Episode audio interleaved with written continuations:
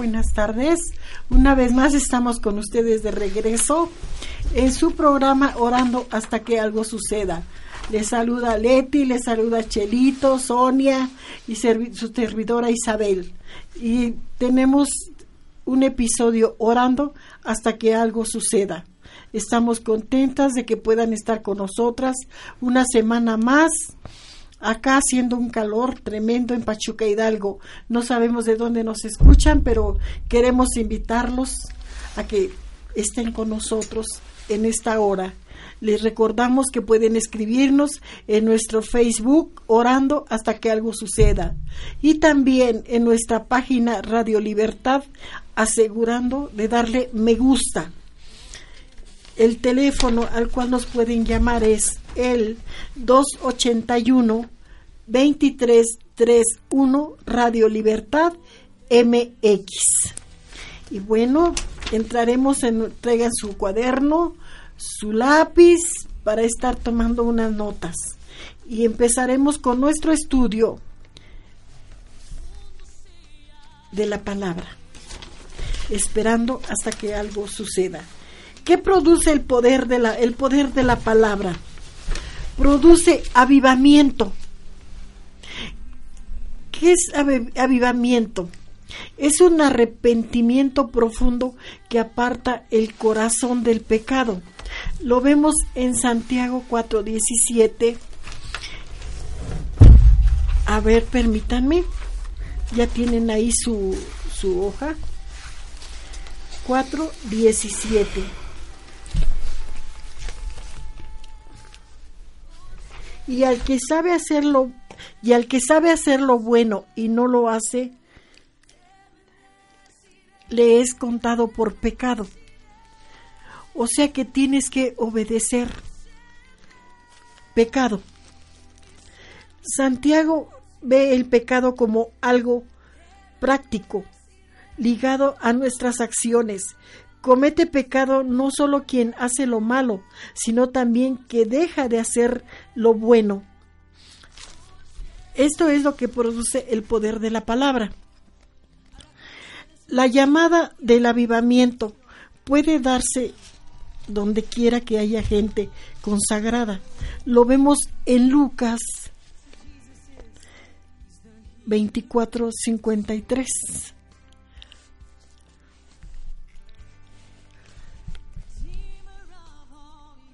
Veamos la parábola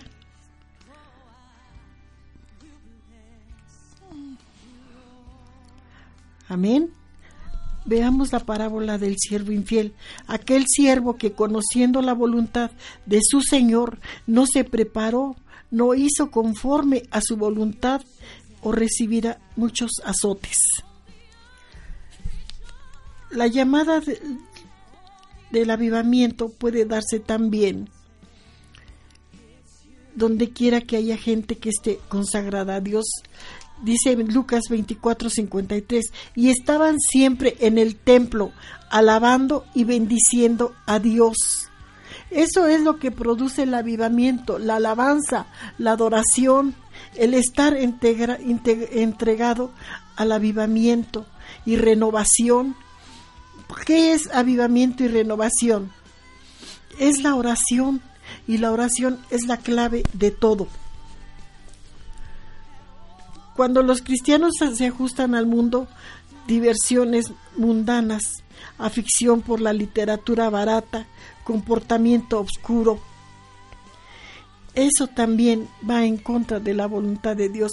Y cuando estás haciendo eso en el pecado, no te puede producir ningún avivamiento. Trae cambios no solo personales, sino políticos y sociales como lo vemos en Hechos 2 en Jerusalén, en, en Samaria, en Hechos 28, Hechos 8, perdón, 14 y 15, en Antioquía, Hechos 11, 26. Todo eso es lo que produce el avivamiento, el estar consagrado a Dios, el estar adorando, el estar alabando.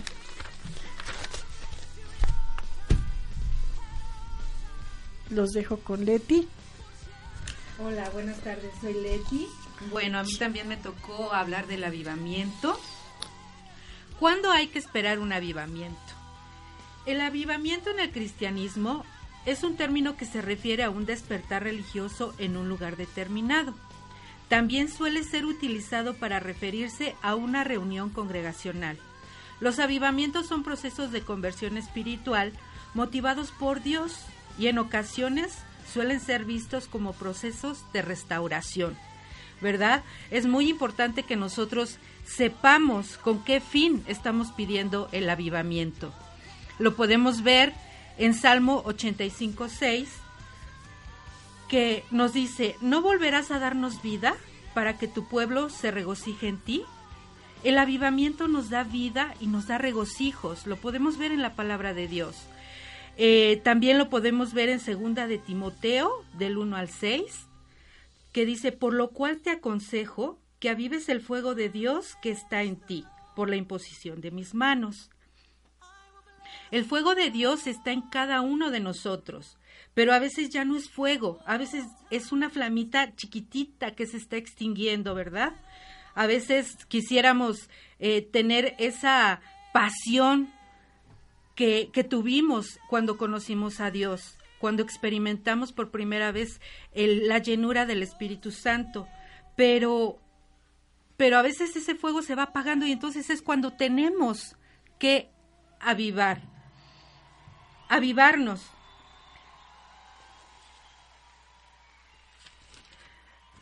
Mm, también tenemos que pedir un avivamiento cuando hay falta de amor fraternal y confianza entre los que profesan la misma fe. Lo podemos ver en Efesios 4.2, que dice, con toda humildad y mansedumbre, soportándoos con paciencia los unos a los otros en amor. ¿Verdad? Cuando ya está muy dividida la iglesia. Eh, a veces eh, no tenemos paciencia ¿verdad? Pero cuando no tenemos paciencia, ya estamos viendo los errores de, de, nuestros hermanos en Cristo, tenemos que correr a la Biblia, a Efesios 4.2, cuando dice que tenemos que soportarnos los unos a los otros en amor. Ahí es cuando nosotros tenemos que pedir un avivamiento para la iglesia. También tenemos que pedir un avivamiento cuando hay disensiones, celos, murmuraciones entre los que profesan la misma fe, ¿verdad? Mm, quisiéramos que no pasara, pero suele pasar. Hay ocasiones en que suele pasar que hay disensiones, celos y murmuraciones en la, en la congregación. Y lo podemos ver en Primera de Corintios 1.10, que nos dice, os ruego pues hermanos, por el nombre de nuestro Señor Jesucristo, que habléis todos una misma cosa y que no haya entre vosotros divisiones, sino que estéis perfectamente unidos en una misma mente y en un mismo parecer. Porque he sido informado acerca de vosotros, hermanos míos, por los de Cloy, que hay entre vosotros contiendas. También hay que pedir, que pedir, perdón, otro un avivamiento cuando los cristianos se ajustan al mundo, ¿verdad? Cuando queremos, tenemos un pie en el mundo y tenemos un pie en la iglesia y, queremos agradar al mundo y queremos agradar a Dios cuando leemos la palabra de Dios, pero también tenemos otros tipos de lecturas que a Dios no le agradan y que sabemos que nos hacen daño a nuestro espíritu, pero aún así lo seguimos haciendo. Cuando nos comportamos en la iglesia de una manera y en el mundo o con nuestros amigos o con nuestros familiares inconversos nos comportamos de otra manera. Cuando nosotros nos damos cuenta de esta situación, es cuando debemos de pedir un avivamiento. ¿Verdad? En Gálatas 5.19 vienen los, eh, los pecados, los, los deseos de la carne, que son fornicación, adulterio, robos, lascivia, malicia. Todos estos, es una lista larga, larga. Eh, que a Dios no le agrada. Dios nos muestra claramente qué es lo que a Él no le agrada. ¿verdad? Y a veces quisiéramos hacernos los ciegos, pero dentro de nosotros sabemos lo que a Dios no le agrada y sabemos que ese fuego se está extinguiendo, ¿verdad? Recordemos que el avivamiento trae vida, trae regocijo y restauración. ¿Verdad? No porque eh, a veces dicen, no es que los cristianos son muy aburridos, no porque no participemos en las cosas del mundo o en lo que el mundo nos está ofreciendo, quiere decir que seamos aburridos. Al contrario, nosotros nos gozamos en el Señor. Tenemos eventos, tenemos reuniones en las que nosotros nos deleitamos con el Señor. También ah, hay que pedir avivamiento cuando los inconversos son indiferentes al pecado y cuando ya no hay nuevas conversiones. Cuando nosotros vemos que ya no hay gente que se esté convirtiendo, es cuando tenemos que pedir un avivamiento. Lo podemos ver en Génesis 18, 16, 33, que es cuando Abraham intercede por las dos ciudades de Sodoma y de Gomorra. En estas ciudades estaban inmersas en el pecado y ya no había gente que se convirtiera a, a, al Señor. ¿Verdad? En ese tiempo ya no había gente que creyera en la palabra del Señor. Solamente estaba Lot y su familia. Eh, entonces, ¿qué es lo que hizo Dios? Sacó a, Lot de, ese lugar y, lo que terminó siendo en, en esas ciudades fue que desaparecieron, ¿verdad? También eh, podemos ver que en Apocalipsis 2.4, Dios habla a la iglesia de Éfeso. Eh, eh, Dios amaba a esa iglesia, Dios ama a esa iglesia, pero tenía algo en contra de esa iglesia, que se había olvidado de su primer amor, ¿verdad? Entonces, cuando nosotros nos olvidamos del primer amor, ¿qué es el primer amor? Es cuando conocemos a Dios por primera vez y hablamos de, Dios y le compartimos a, los vecinos y le compartimos a la gente y queremos eh, que todo mundo conozca de Dios, experimente esa sensación que nosotros estamos experimentando. Oímos música cristiana, vamos a las prédicas, vamos a los cursos, a todo. Y cuando la gente te dice, bueno, tú ya no tienes otra cosa que no sea hablar de Dios, cuando te dicen eso es porque estás en tu primer amor pero desgraciadamente al pasar el tiempo esto se va desvaneciendo, esto se va diluyendo y va terminando de ese fuego que había en nosotros, va terminando esa llamita, esa llamita que casi se extingue. Y cuando tú te des cuenta que estás en, en esa situación, es cuando tenemos que avivarnos y pedirle al Señor que traiga un avivamiento primeramente en nosotros. Y después ese avivamiento se va a ir a nuestra casa y después a nuestra congregación. Bueno, em, yo invito a las personas que nos están escuchando a que pidamos un avivamiento personal, ¿verdad? Seamos cristianos o no. Em, es tiempo de que nos acerquemos a Dios. Bueno, eso es todo lo que me corresponde. Muchas gracias. Eh, vamos a un corte. Gracias.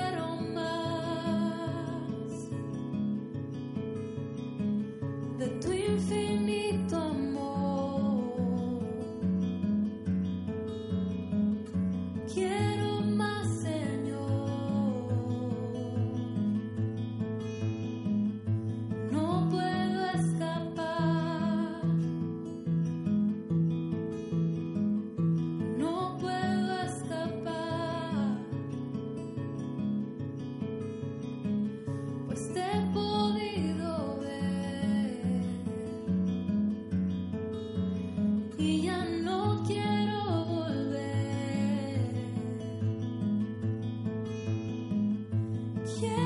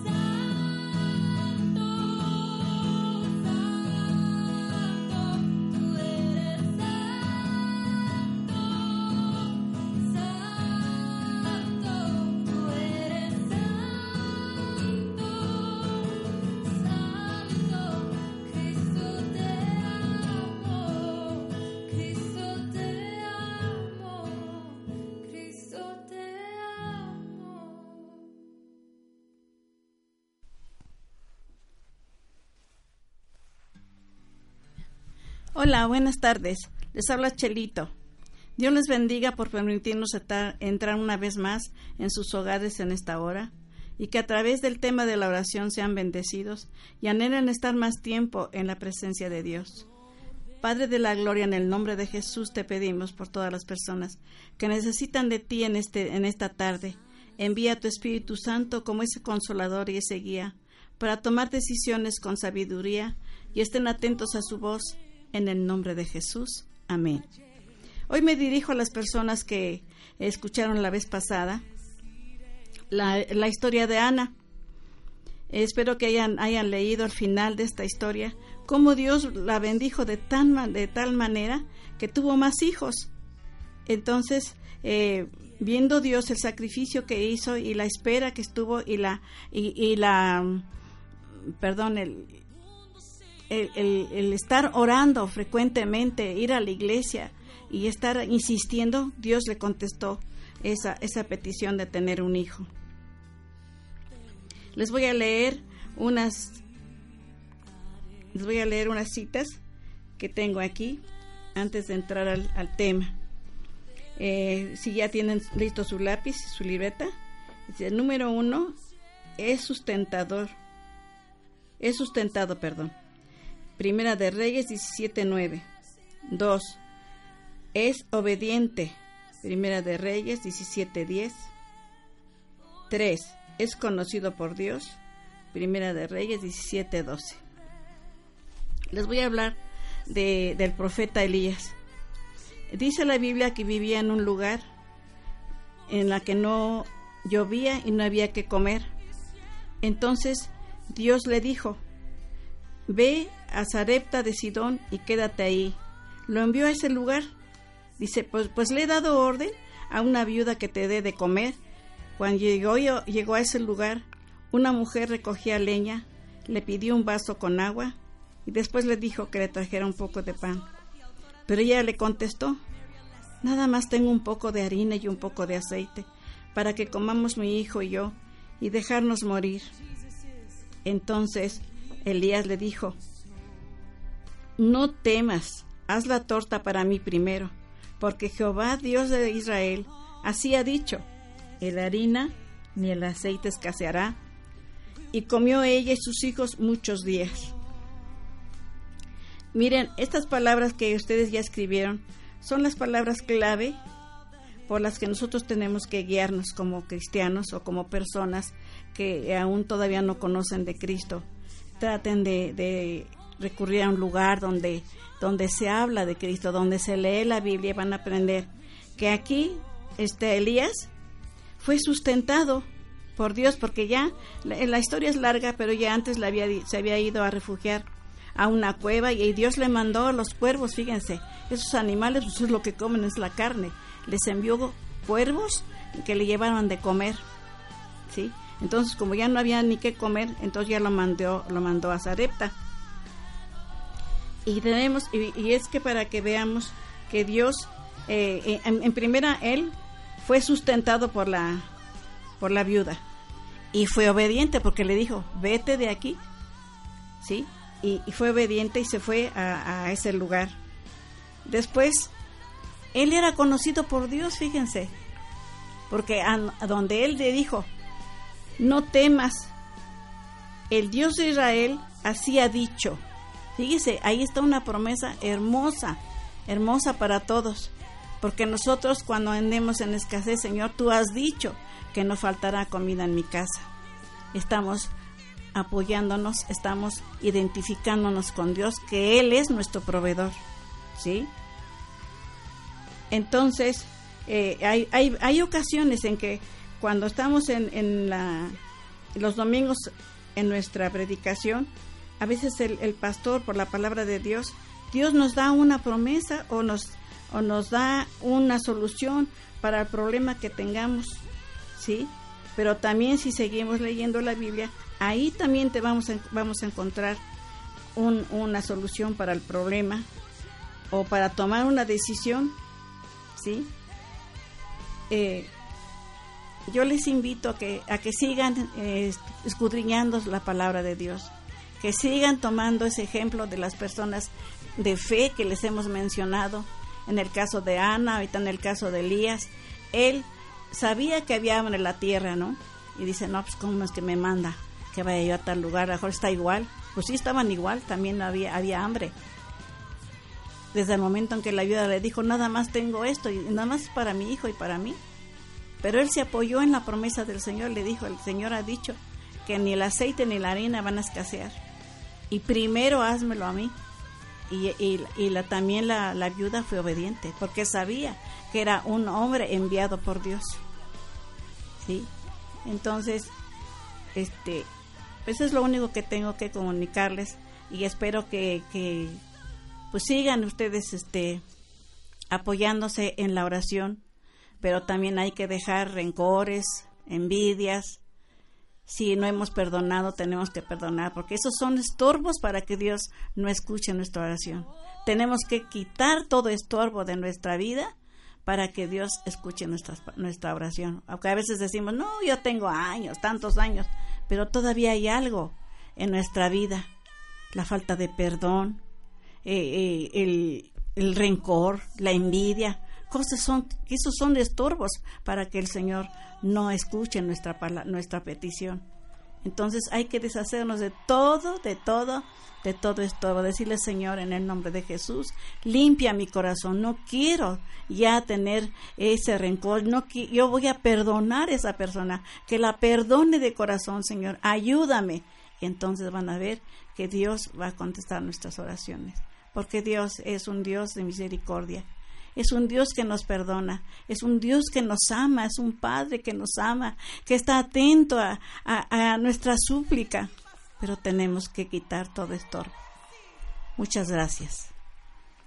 Bueno, eh, buenas tardes, eh, soy la hermana Sonia y siguiendo con, con este estudio acerca de la oración, ya escuchamos primeramente a nuestra hermana Isabel, a nuestra hermana Leti, a hablarnos de que la oración está produciendo que la gente regrese a Dios.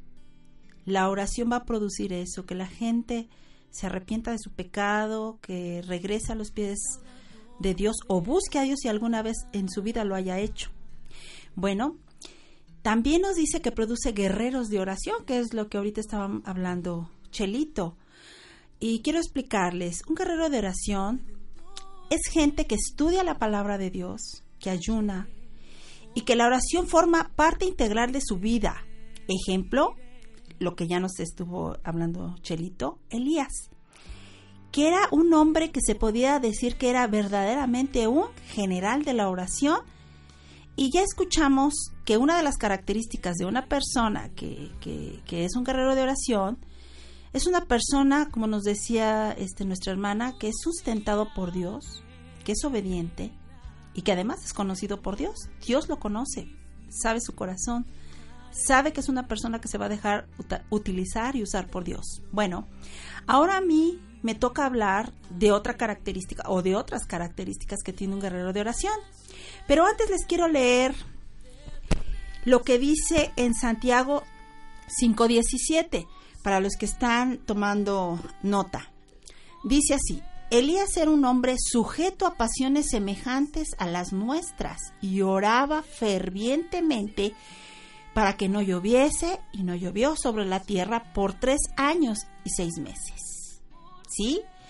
Pero también dice en Santiago 5:18, y otra vez oró y dio lluvia y la tierra produjo su fruto. Aquí estamos viendo que Elías, en, lo que nos dice primero el versículo, es que era un hombre sujeto a pasiones iguales a las de nosotros. Hablaba que era una persona con las características de un ser humano normal, se enoja, se cansa, se desalienta, ¿verdad? Eh, si nosotros leemos la historia antes de, que Elías llegue a, a, este, a este lugar de Sarepta, él había desafiado a los profetas de Baal. Él había demostrado que el Dios verdadero era el Dios a que él servía. Entonces, aquí nos habla que era un hombre que se enojaba, que se cansaba, que se sintió decepcionado y por eso se fue a ese lugar, a donde lo sustentaron los cuervos.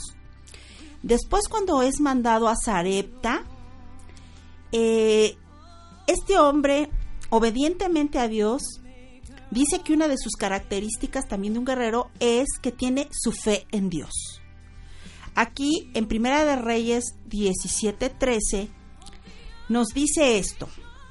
Elías le dijo, aquí estamos hablando de la viuda a quien fue enviado, no tengas temor, ve, haz como has dicho, pero hazme a mí primero, o sea, una torta de ella una pequeña torta de la harina y la, el aceite que tenía la viuda, nada más para, para comer ella y su hijo y dejarse morir. Dice, cocida debajo de las cenizas y traérmela y después harás para ti y para tu hijo. Aquí habla de que es un hombre obediente que tiene su fe en su Dios, es que él estaba obedeciendo lo que Dios le dijo. Dios lo envió ahí y le dijo que le pidiera a la viuda. Dios tenía su plan, tenía un plan perfecto en el cual era que el hombre de Dios, el profeta de Dios, fuera sustentado porque a través de que él fuera alimentado y sustentado, él iba a poder sustentar a través de la palabra de Dios a esta viuda. Y como nos decía nuestra hermana Chelita, la viuda también fue obediente. Él fue obediente, pero también la viuda fue obediente y vemos milagros que se mueven en esta historia. Después vemos otra característica que tiene un hombre o un guerrero de oración es que trae bendición a un hogar. Esto lo tenemos en Primera de Reyes 17:14. Dice así: Porque Jehová Dios de Israel ha dicho así: La harina de la tinaja no escaseará, ni el aceite de la vasija disminuirá, hasta el día que Jehová haga llover sobre la faz de la tierra. ¿Qué quiere decir esto? Que él, por su palabra, porque creía en un Dios que le había dicho que él iba a multiplicar, él bendijo a la viuda, hizo un milagro sobrenatural, pero fue por esa obediencia y por ese sustentarse en lo que Dios le había dicho. Sí, hermana Leti. Bueno, ahorita estoy pensando que a veces los planes de Dios, bueno, más bien Bueno, regularmente uno no entiende cuál es el plan de Dios. Así es. Y matemáticamente dices, bueno, si tengo un, un bolillo para que coma yo, ¿cómo se lo voy a dar a un invitado y después voy a comer yo si él se lo va a comer? Claro. ¿Verdad? Sí. Y dices, bueno, nada más hay uno. Pero Dios es sobrenatural. Así es. Dios multiplica y Así saca de donde no hay. Así es. ¿Verdad? Así es. Todo ese, ese pasaje es hermoso. De veras, yo recomiendo que lo lean para que vean cuál es el final de, de, esta, de ese hogar, de esa familia. Así es. Entonces, sí, Chelito. A propósito, ustedes, tres hermanas, ¿se saben una oración de una palabra? Una oración de una palabra. Pues fíjese que yo hice una oración de una palabra.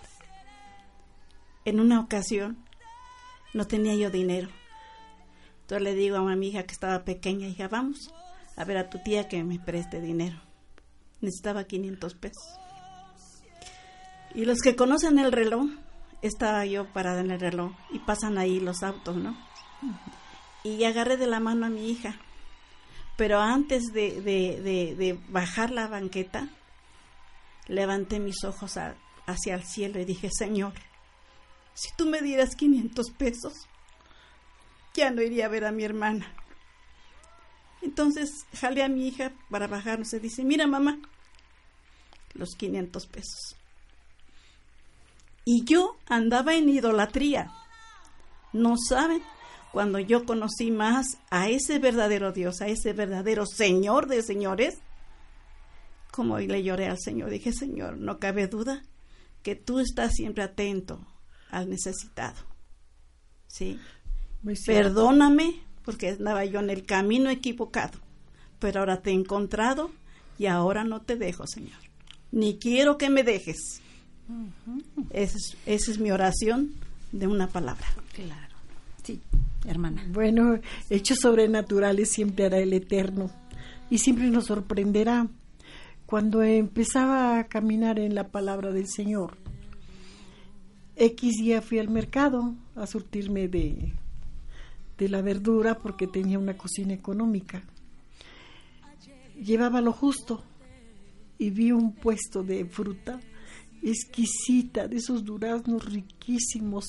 Hermanas, la verdad, yo llevaba una de mis niñas y me dice, mami, ¿me compras un este unos duraznos? Y le dije, hija, ¿sabes qué? Traigo lo justo. Ahí sí, hermanas, de veras que si compro pan se me acaba y si compro fruta, pues también. Entonces tenía que lo justo. Y seguí comprando, me, metí a la carnicería y compré todo. Al salir, digo, vámonos, hija, traigo lo del taxi. Me meto la mano a la chamarra y saco monedas de 10 pesos como si estuvieran recién hechas, hasta brillaba. Dije, ¿y ahora? El Señor me depositó dinero en la bolsa de mi chamarra. Amén. Amén. Gloria, a Dios, Amén. gloria a Dios. sí. Mi- tuve para comprarles a mis hijos la fruta. Yo lloraba y no entendía. A manera de que fui entendiendo las cosas, digo, gracias Señor. No hay palabras, solo decirle gracias por su soberanía. Amén. Pero sigamos con Sonia. Entonces, entamo- estamos entendiendo que cuando nosotros, como personas que oramos, aparte de que estamos creyendo en Dios, traemos bendición, no solamente a nuestros hogares, sino también a otras personas. Los podemos bendecir como con estos, con estos testimonios de cómo Dios obra en situaciones que son difíciles. Aquí nos estamos dando cuenta que la tierra estaba sufriendo hambre, no había que comer, pero precisamente hasta el momento en que el hombre tiene su límite, llega hasta su límite es cuando lo sobrenatural de Dios Amén. se Gloria manifiesta. Amén. Entonces, tenemos que seguir creyendo que orar no es algo de, ay, pues qué flojera. No, tenemos que estar entendiendo que Dios nos quiere tener atentos a lo que Él quiere que escuchemos y Él va a traer cosas y respuestas muy, muy preciosas. Vamos a seguir. Otra de las características de un guerrero de oración es que enfrenta problemas difíciles. Claro que sí. Él estaba enfrentando el hambre en un lugar. Y si nosotros en este tiempo pusiéramos nuestra mentalidad humana, pues como esta mujer, ella estaba pensando humanamente, Señor, no tengo que comer, voy a hacer un poco, tengo un poco de harina y aceite, lo, lo haré y me voy a dejar morir. Ella ya había perdido la esperanza. Pero este hombre no le importó porque creyó y confió en Dios. Entonces, en Primera de Reyes 17, 18, así dice la escritura. Y ella dijo a Elías, perdón, Primera de Reyes 17, 18, perdón, sí está bien.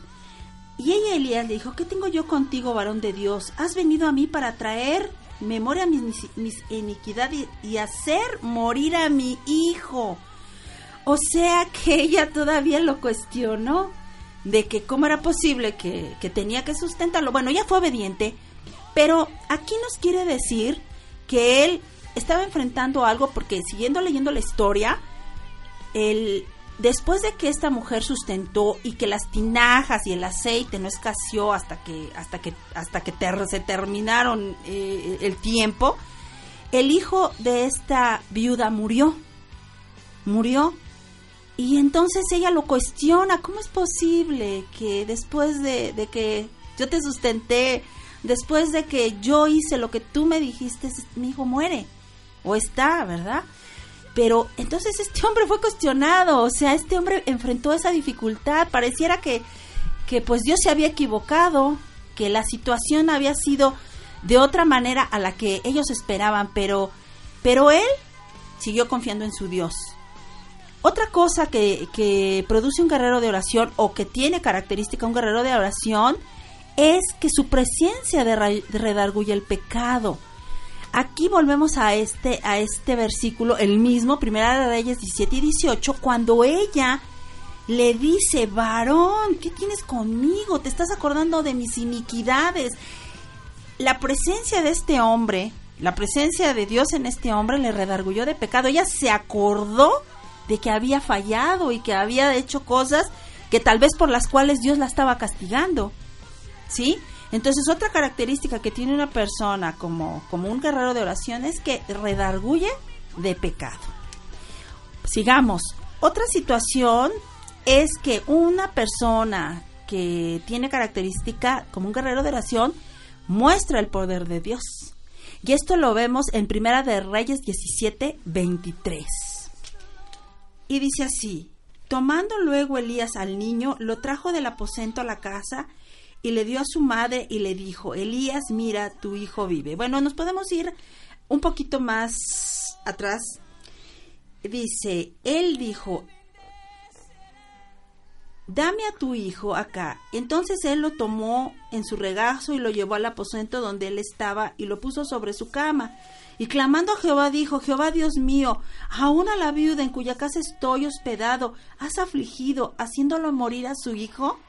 Y se tendió sobre el niño tres veces y clamó a Jehová y dijo, Jehová Dios, te ruego que hagas volver el alma de este niño a él. Aquí estamos viendo una oración que hizo Elías a Dios, desesperado, ¿verdad? Porque había muerto. Y él clamó a Dios, y Jehová oyó la voz de Elías, y el alma del niño volvió a él y revivió. Amén. El poder que tiene la oración. A pesar de todo, él creyó y confió y habló con poder y autoridad y Dios le demostró que Él era el Dios de poder y de misericordia también de la relación que tenía con Dios. Así es. El respaldo, porque acuérdate, aquí la viuda lo cuestionó. Claro. Y su boca era muy grande para cuestionarlo, pero no lo suficientemente grande como el resplandor de la gloria de Dios, el respaldo que le dio a este siervo de Dios. Así es. Entonces, creo que muchos hemos enfrentado situaciones así tremendas, ¿no? Claro. Cuando te arrojan hasta tierra en la cara, lodo y todo, pero les tengo buenas noticias podrán decir atrocidades, pero se les olvida que somos la semilla. Se les olvida que somos la simiente. No podemos morir por lo que nos hacen. Claro. Porque somos la semilla. Así es. Entonces estamos viendo todo lo que produce, todo lo que produce la oración en tiempos difíciles y que, y que, que podamos nosotros, ¿verdad?, creer que Dios puede hacerlo. Así, dime, hermana. Eh, algo que veíamos al principio del estudio es que Dios conoce nuestro corazón y nos conoce a nosotros. Así es. Pero Amén. también es Sí. importante decir que nosotros tenemos que conocerlo a Él. Así es. Entonces, eh, aquí podemos ver que Elías conocía a Dios, conocía el poder de Dios y el poder que Dios le había dado a él. Así es. ¿Y de qué manera lo podemos conocer a Dios más que en oración Así es. Amén. y sí. leyendo su palabra? Así es. ¿Verdad? Amén, Y obedeciendo. y obedeciendo su palabra. Así y es. teniendo esta, estos conocimientos, podemos ser instrumento del Señor. Sí, claro. Como decíamos, ¿Verdad? bendición. Bendición. Bendición, porque Él trajo bendición. Bueno, sí. en, en, en una coinonía, en esa unidad que, que nada te puede separar de Él. Así Yo entiendo eso para estar afianzado, porque tendremos tormentas, nubarrones, lloviznitas, pero cuando tú estás cimentado y bien, bien este, afianzado de Él, te van a tambalear, pero no te vas a doblar. Acuérdense, las palmeras vienen tormentas, vienen nubarrones y se, se ladean, doblan, ¿verdad? Se pandean, pero no se caen. Así es. Y así es una persona cuando está con esa, un- esa Conexión con Dios. conexión con Dios exactamente y obediencia y sujeción, van a doler los problemas, ¿no? Claro que sí, yo se los digo, algún día voy a dar parte de ese testimonio, pero si estamos de pies por Él, Amén. Así es. Amén. por Él, y aún así fallamos, sí, pero Dios es fiel y verdadero. Amén. Amén. Gracias. Entonces aquí estamos hablando que se muestra el poder de Dios a través de este hombre que era un hombre de oración. Y por último, otra característica es que es un hombre de palabra de verdad. Primera de Reyes 17:24 lo dice. Entonces la mujer le dijo a Elías, ahora conozco que tú eres un varón de Dios y que la palabra de Jehová es verdad en tu boca. Amén. Amén. Gloria a Entonces, Dios. este hombre hablaba y las cosas sucedían. De hecho, de hecho yo creo que Dios permitió que su hijo muriera para que ella viera el potencial de este hombre y que este hombre realmente era un varón de Dios, porque ella aquí lo dice, ahora reconozco. O sea, ¿qué quiere decir que antes? No quiere decir que no creyera que era un hombre de Dios, claro que sabía, pero no había visto el poder que tenía en su boca para abrir y cerrar la tierra. Bueno, vemos que él a su oración cerró los cielos y a su oración se abrieron los cielos para que nuevamente hubiera llo- lloviera y volviera a haber fruto en esa tierra. Entonces, esta, todas estas características pues son, son hermosas y son para que ustedes también las tomen en cuenta y busquen a Dios en oración y que Dios les va a respaldar si ustedes realmente entregan su corazón y hacen lo que Dios les, les está diciendo que hagan. Bueno, pues en este momento estamos concluyendo este estudio y vamos a ir a un corte.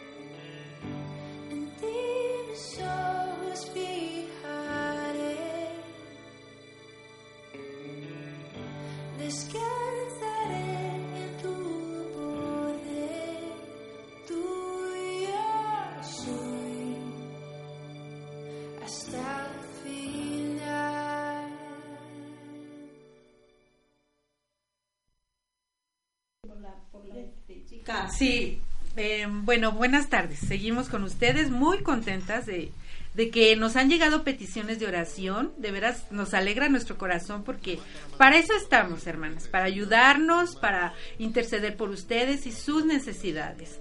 Tenemos una petición de Janine González. Ella tiene un, pro- un problema de, de amenaza de aborto. Eh, sí la menciono a ella, pero también quisiera orar por to- todas esas mujeres que están en esta misma situación, ¿verdad?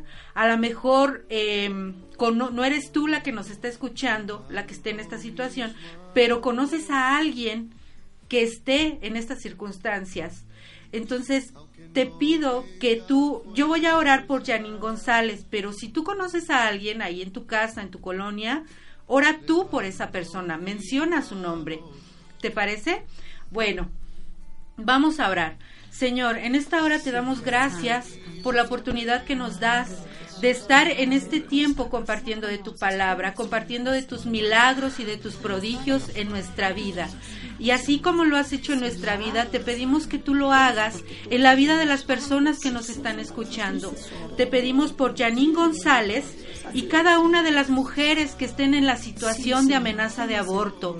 Padre Celestial, tú eres el dador de vida. Dice tu palabra que tú conoces el embrión. Desde que está hecho un embrión, tú nos miras con tus ojos, Señor, que nos conoces desde antes de nacer. Y en esta hora pongo delante de ti todos esos embriones que están fecundados, Padre, porque ya es vida, ya es creación tuya. En el nombre de Jesús, con la autoridad que tú nos has dado de hollar serpientes y escorpiones, declaramos, Señor, que esos embriones se aferran a los úteros, a los vientres de sus madres, Señor, que se desarrolla cada organismo, Señor, cada extremidad de esos bebés.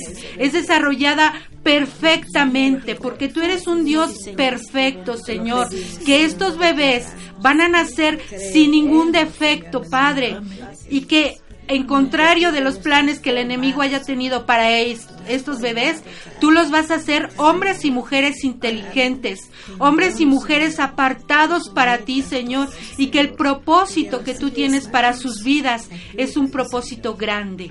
En el nombre de Jesús, apartamos a estos niños y niñas que están por nacer para tu gloria y tu honra, Señor. En el nombre de Jesús. Estos embarazos van a llegar a su tiempo. El parto va a ser un parto normal, un parto eh, precioso en el cual tú vas a suplir cada necesidad para estos niños desde el momento de su nacimiento. En el nombre de Jesús te damos gracias, Padre Celestial. Amén. Bueno, yo tengo también una petición por la niña Elsa Regina, no tengo los apellidos, pero Dios sabe quién es. Esta niña fue diagnosticada eh, con a- a- muy breve, tiene menos de un año, tiene un año, perdón, y tiene una condición cerebral. Le dijeron que tenía una condición cerebral que no le va a permitir caminar, que no le va a permitir desarrollar, pero en este momento ponemos en tus manos, Señor, la vida de Regina, Señor. Tú la conoces, como dice la hermana, desde el vientre de su madre, Señor. Y nosotros decretamos y declaramos, Señor, que esas, ese, esas neuronas, ese cerebro, Señor, se va a alinear, Señor, a la per- al perfecto diseño con que tú lo hiciste, Señor. Declaramos muchas veces que estos milagros son graduales, pero declaramos que va a ir, Señor, desarrollándose hasta que en- entre y esté en el potencial en el cual tú lo hiciste. En el nombre de Jesús. Amén. Voy a, a- a orar por la hermana Rosa. Eh, la operaron de, de- de un ojo, le pusieron un lente que no es el indicado. Y hasta ahorita toda gestión que ha hecho ella en el hospital a donde la, la atendieron no le han dado solución a su problema. Al contrario, la mandan a hacerse unos estudios en particular que le salen muy caros. Entonces, En esta tarde, Señor, yo te pido en el nombre de Señor. Que tú vas a proveer a mi hermana de lo que necesita, todo recurso va a llegar a sus manos, Señor, para que ese ese diagnóstico, Señor, lo lleve al médico que la operó y vea si cuál fue la equivocación o fue, Señor, que su ojo no no soportó, no res- no resistió a ese cambio, Señor, pero tú que toda que tú todo lo sabes, que todo lo ves, Señor, lo ponemos en tus manos a esta hermana, Señor, para que tú, que eres un Dios justo, le hagas justicia, le atiendas, Señor. Pero esperamos que tú eres el que vas a operar, Señor. Amén. Que tú vas a hacer el milagro, ya que estas personas, Señor, no ha habido respuesta. Creemos en ese Dios todopoderoso, que tú entonces tú vas a operar, Señor. Amén. Porque tú eres un Dios sobrenatural. Tú eres un Dios de milagros. Tú eres un Dios que escuchas nuestro clamor. En el nombre de Jesús, creemos y declaramos que esta hermana va a ser sanada de ese ojo, Señor. Y o todo problema va a ser solucionado porque tú vas a guiarla, vas a abrir puertas para que ella sea atendida debidamente. En el nombre de Jesús. Amén. Amén. Seguimos, seguimos orando hasta que algo suceda. Oramos por Patricia Villafana del Estado de México y su nieto Donovan Tadeo Rodríguez Torres. Padre, tú has escuchado el dolor de esta madre y el clamor de esta abuela, bendito Dios. En el nombre de Jesús, Padre, te pedimos que no permitas que este niño sea arrancado de los brazos de su abuela. Señor, en el nombre de Jesús, bendito Dios, te pedimos que, Señor, detengas a su madre. Señor, no permitas que ella pueda llevarse este bebé hasta que ella sea regenerada por ti, bendito Dios, hasta que ella conozca de tu palabra, Señor, y pueda entender que lo que está haciendo no es agradable a tus ojos. Señor, pon paz en Patricia Villafana, pon tranquilidad y pon reposo, Señor, y sobre todo que clame a ti, bendito Dios, porque tú escuchas y escuchas el clamor de todo tu pueblo. En el nombre precioso de Cristo Jesús, hemos de oír milagros, Señor, que tú ya hiciste. Seguimos con Leticia Rivera, Señor. Esta mujer que hizo un trato, Señor, del traspaso de un negocio y dio el dinero, bendito Dios. Le deben el dinero, bendito Dios. Señor, te pedimos abras las puertas, Señor. es, Señor. Y este varón, Señor, al cual le fue entregado el es, dinero, Señor, devuelva, Señor, todo lo que tomó a Leticia Rivera. Señor. En el nombre de Jesús, bendito. Dios. Deténlo, Señor, y no lo es, dejes en Señor. paz. No lo dejes tranquilo, bendito Señor, Dios. Inquiétalo Señor. hasta que Él, Señor, regrese hasta el último peso a esta mujer. En el nombre precioso de. Cristo Jesús, Señor. Te lo pedimos. Ahora te pedimos por Gabriela Velázquez, que será operada de vesícula. Y también por la misma Leticia Rivera, que será operada del riñón. Así es, Padre, tú eres un Dios creativo, Así bendito es, Dios. Señor. Y en este momento lanzamos por fe la palabra de sanidad, bendito Dios. Que tú operas esa vesícula, Señor. Que tú ese riñón lo haces nuevo, bendito Dios. En el poderoso nombre de Jesucristo, bendito Dios. Y que no será necesario que pasen por la cirugía, Señor. Glorifícate tú, Señor, en el cuerpo de estas mujeres. Para gloria y alabanza de tu bendito nombre, Señor. Estamos clamando a un Dios de poder y seguiremos orando hasta que algo suceda, bendito Dios, donde tú seas exaltado y glorificado. En el precioso nombre de Cristo Jesús, Señor. Te damos gracias. Señor, y ahora te por los te pedimos, Señor, los radioescuchas, bendito Dios, los que nos están escuchando en los medios de difusión, inclinen su, su rostro y repitan, Señor, en este momento te recibimos como nuestro, nuestro Dios y Salvador. Perdónanos, Señor, por todos nuestros pecados. Entra en nuestro corazón y nosotros creemos firmemente que tú eres el Hijo del Dios viviente, que resucitaste de entre los muertos y es, estás sentado a la diestra del Padre. En el nombre de Jesús, Señor, y te, te damos gracias. Nos vamos, Señor, no de ti. Nos vamos en este momento, Señor, y nos vemos la próxima semana. Y recuerden darle me gusta, esperando hasta que algo suceda, Así. orando, orando y orando. Dios les bendiga. Así.